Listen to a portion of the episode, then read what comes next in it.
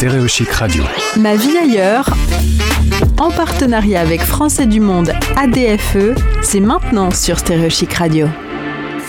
Ce que j'ai demandé à mon invité euh, où il était dans le monde, il m'a dit dans la capitale du monde tout simplement. Ben voilà, hein, euh, pourquoi pas, faisons simple. Partons à New York, plus, plus précisément à Brooklyn, pour y retrouver Jean-Philippe Berthaud, mon invité Ma vie ailleurs, dans le cadre de notre partenariat avec Français du Monde ADFE. Jean-Philippe, bonjour. Bonjour Gauthier. Merci d'être avec nous. Tu te réveilles, toi. Euh, c'est le début de journée. Moi, c'est la mi-journée déjà. L'après-midi est entamé. On a un beau petit décalage horaire. C'est un décalage pas toujours pratique pour garder le lien avec les Français. Euh, alors, c'est ça va, on va dire que euh, c'est dans le bon sens pour eux. C'est-à-dire que quand moi je me réveille, généralement c'est euh, plus tard dans leur journée. Donc euh, quand je veux contacter quelqu'un, pour moi les appeler c'est facile. Pour eux m'appeler c'est un peu plus compliqué parce que parfois au début j'ai eu des mauvaises surprises, des coups de fil très tôt, des messages très tôt. Mais ça va. Dans ton appartement il y a les deux pendules avec l'heure de New York et l'heure de France? Alors j'ai je le fais pas, mais c'est vrai que ça pourrait être pratique, notamment au moment euh, de l'heure d'été. Parce que ça, ça peut créer des problèmes, surtout que je travaille avec des gens qui, euh, euh, qui, sont en Europe, donc parfois sur les meetings, on peut se, on peut se, on peut se planter. On va parler boulot justement, un boulot pas banal. Tu es originaire de Bordeaux. Tu fais des études de prépa de kiné à Montpellier. Donc déjà, tu bouges un petit peu, mais plutôt en France. Tu vas être kiné, notamment à l'hôpital, mais ça va pas durer longtemps. Tu as une espèce de crise d'éthique, tu m'as dit. Tu voulais être plus indépendant et tu quittes ce métier de kiné pour retourner aux études. C'est ça. Euh, après quelques années, euh, même si j'adore ce métier et que euh, j'avais une relation avec les patients qui était assez incroyable et, qui marche bien avec mes valeurs, on va dire, j'ai eu envie d'être un peu plus indépendant. Donc j'ai repris des études d'ingénierie biomédicale et j'ai fait de la biomécanique. Et, je suis parti à Marseille pour ça. J'ai fait un master et j'ai eu la chance d'avoir une bourse d'État pour faire ma thèse. Donc j'ai fait ma thèse à Marseille. Te voilà donc à travailler dans la mécanique du corps humain. Tu analyses les risques de fractures. Tu travailles notamment en ce moment avec des souris. Euh, donc ça, c'est de l'analyse que tu fais en laboratoire. Tu ne vois plus de patients. Mm, c'est ça. En fait, euh, après euh, donc ma thèse, j'ai eu la chance d'avoir un poste à New York quelques années après où j'ai pu monter mon équipe mon laboratoire de recherche. Et en ce moment, moi, je travaille sur l'os et sur le risque de fracture chez, chez l'humain, mais, on ne peut pas toujours travailler directement chez l'humain. Donc, mon modèle de travail en ce moment, j'ai une collaboration avec un neurophysiologiste et on travaille sur des, des souris qui ont des paralysies, donc de la moelle épinière, et sur le risque de fracture et le changement de métabolique de l'os chez les chez les souris paralytiques pour essayer un jour euh, de pouvoir euh, transposer ça chez, euh, chez l'humain. Et ce qui est quand même incroyable, c'est que en France, quand on fait sa thèse, tu fais une thèse auprès du CRNS, CRNS CNRS, pardon, j'ai mélangé les acronymes. tu dois forcément passer par l'étranger. Alors on va dire qu'il n'y a pas d'obligation officielle. Hein. pas, voilà. Mais on va dire qu'il y a officieusement un parcours un parcours qui est, euh, qui est, recommandé. Et généralement, on demande de faire euh, un postdoc à l'étranger qui a l'intérêt quand même de pouvoir créer un pont entre des universités. Euh, si on a un poste après en France, des collaborations, tout ça, parce qu'en fait, ce qu'on cherche, c'est des gens qui arrivent avec des projets et des collaborations pour, pour, un poste en France. Donc, c'est assez intéressant quand même de, de suggérer ça aux futurs candidats. Euh, le problème le, qu'il peut y avoir, c'est qu'après on peut rester à l'étranger. C'est ce qui s'est passé pour moi. C'est ce que j'allais dire, Jean-Philippe. On se plaint que les chercheurs partent à l'étranger, mais si quand on leur apprend le métier, on leur dit allez faire un tour à l'étranger et qu'ils y restent, on résout pas le problème. Ben, c'est-à-dire que euh, je pense que le problème il, serait plus facilement résolu si on offrait plus de postes. Euh, eh moi, quand dans, ma section CNRS, parce que ça passe par section quand on recrute des postes, euh, on recrute, des gens. Euh, au moment où moi j'ai suivi ma thèse, on était à, euh, je crois que c'était 9 postes. Et l'année dernière, il y en a eu deux. Donc voilà, c'est-à-dire qu'il y a une lente diminution de, des postes. et, c'est une section qui, prend toute la mécanique, pas que la mécanique du corps humain. Donc c'est assez large. Donc il y a une lente, quels que soient les, les orientations politiques de nos, chers amis dirigeants, on a une diminution du nombre de postes dans, la recherche, surtout le CNRS, de manière lente et constante depuis une vingtaine d'années.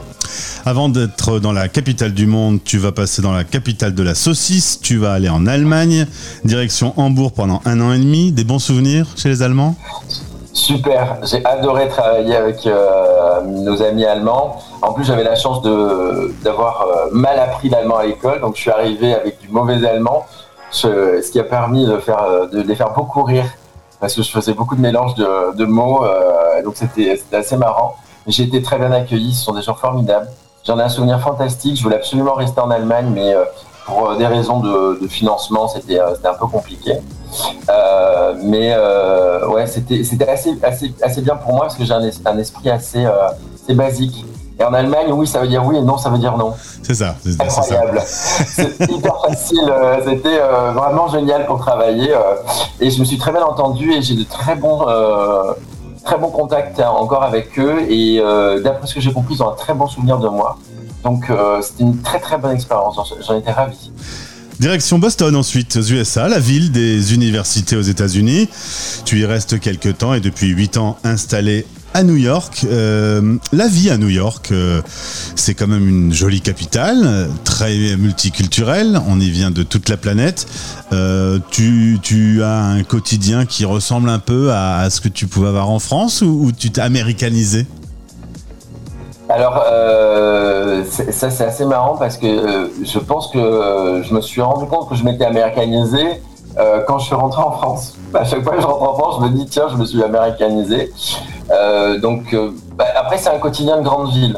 Alors, quand on dit capitale du monde, c'était, c'était pour rigoler, mais c'est vrai que c'est une ville où il y a le, monde entier est, quand même représenté. Donc, on peut toujours trouver une communauté qui nous correspond, qui va être l'exact mélange de ce qui nous fait vibrer, ce qui nous euh, donne envie euh, de vivre sur le moment. Donc ça, c'est quand même assez incroyable. Et quand on a des visiteurs, euh, il y a toujours quelque chose à, faire, à voir, à vivre et à expérimenter. Donc ma vie quotidienne au, à New York, elle, est, elle peut être ce que je décide qu'elle soit. Donc ça, c'est c'est une, une, vraie liberté, notamment par rapport à Boston, qui est beaucoup plus américanisé au sens euh, on va dire, euh, stéréotype de, la vie américaine avec euh, la maison, le supermarché, tout ça. Là, on est quand même dans une ville où moi, j'ai pas de voiture à New York. Je me déplace en, transport en commun. je pense que c'est une ville qui est beaucoup plus européenne qu'on peut l'imaginer. Et on, pourrait dire ça. Peut-être que ça ressemble à Londres. Tu as traversé la période Covid depuis ton appart de Brooklyn, sur lequel tu as un toit terrasse, dans un quartier assez vert. Ça n'a pas été une période affreuse pour toi non, non, non, j'ai eu beaucoup de chance. Euh, en fait, ça s'est assez bien passé parce que j'ai la chance, la grande, grande chance à New York d'avoir euh, d'avoir un balcon. Et euh, donc, quand on a un extérieur et il y a un toit terrasse sur mon building, donc ça, ça a été le fait de pouvoir ne serait-ce que bouger, véhiculer au sein du même de son lieu de vie, c'est ça change pas mal de choses. En plus, la chance que j'ai eue, c'est que les, les gens étaient très bien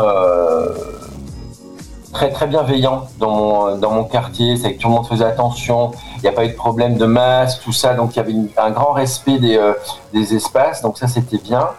Euh, j'ai eu beaucoup de choses, on va dire que le, le, seul moment qui a été compliqué euh, pendant cette période, c'est au moment où on a eu les émeutes de Black Lives Matter. Et donc là, il y avait des émeutes dans la rue et le Covid, ce qui fait qu'on avait un couvre-feu à 9h du soir et des hélicoptères qui tournaient donc là, là, il y avait eu un petit côté, il y a eu une semaine où il y a eu un petit côté apocalypse, on va dire. Euh, c'était assez flippant euh, parce que le, la tension sociale rajoutait à l'angoisse sanitaire, qui était, euh, il faut quand même le dire, moi j'ai eu beaucoup de chance d'être, de pouvoir le vivre harmonieusement dans mon appartement et de, de rester en télétravail, mais mais ça a été quand même l'enfer pour beaucoup de d'habitants de la ville de New York. il y a eu beaucoup de gens qui sont décédés euh, puis à leur la communauté francophone est assez forte, euh, notamment via l'association euh, Français du Monde. Tu rencontres plusieurs par ce biais. Tu as même eu l'occasion, grâce à cette association dans laquelle tu es membre, de croiser ceux qui sont en Floride, la section de Miami. Et parce que quand il fait un petit peu trop moche à New York, tu vas au soleil de Miami. Voilà, c'est l'avantage d'avoir quelques amis qui peuvent nous héberger sous les sous les tropiques, on va dire. Donc, euh, c'est vrai que grâce à Français du Monde, ça m'a permis de connecter avec des, des Français qui vivent en, Floride. Donc c'est toujours sympa d'avoir un petit échange, quelqu'un qui peut nous accueillir, nous montrer des endroits, euh, puis parler en français, rencontrer d'autres euh, Français. C'est vrai que ça, a quand même une, c'est quand même assez sympa de pouvoir euh, de pouvoir échanger sur notamment quand il y a des, des, questions politiques, les élections, tout ça. C'est ça, c'est des discussions qu'on peut avoir uniquement entre Français, entre Français. parce que nos amis américains sont pas très intéressés par ce genre de discussion. Donc, euh, c'est vrai qu'en arrivant en Floride, euh, j'ai pris contact avec quelques, quelques militants de, quelques adhérents, pardon, de la section euh, de Miami et c'était très sympa. J'étais ravi d'avoir pu faire ça grâce à Force du Monde. Jean-Philippe, à 43 ans, ton avenir, c'est Big Apple et les souris qui sont dans ton laboratoire ou c'est peut-être un retour en France ou à nouveau l'Allemagne, un autre pays dans le monde? Comment tu vois l'avenir? Euh, alors comme je suis titularisé sur mon poste, ça serait, euh, je j'ai pas vraiment d'intérêt de, changer de poste parce que euh, j'ai monté mon labo, je suis bien établi, je m'entends bien avec mes collègues, j'ai un bon réseau d'amis ici à New York, donc ça, ça va. J'ai la grande chance en tant qu'enseignant chercheur d'avoir une flexibilité, comme c'est moi qui dirige mon labo. Je, suis pas, j'ai une grande flexibilité, j'ai concentré mes cours dans une certaine période de l'année. Donc, euh, si j'ai le, je peux rentrer en France quand j'ai envie.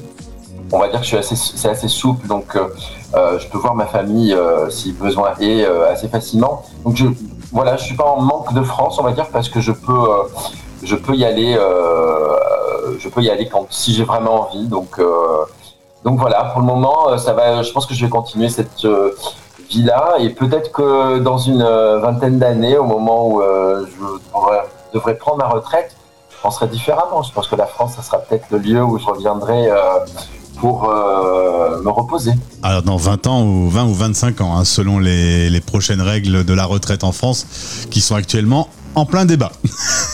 voilà, on, on, a encore un peu le temps, laissons voir. Merci Jean-Philippe pour ce témoignage euh, euh, dans Ma vie ailleurs sur la radio des Français dans le monde.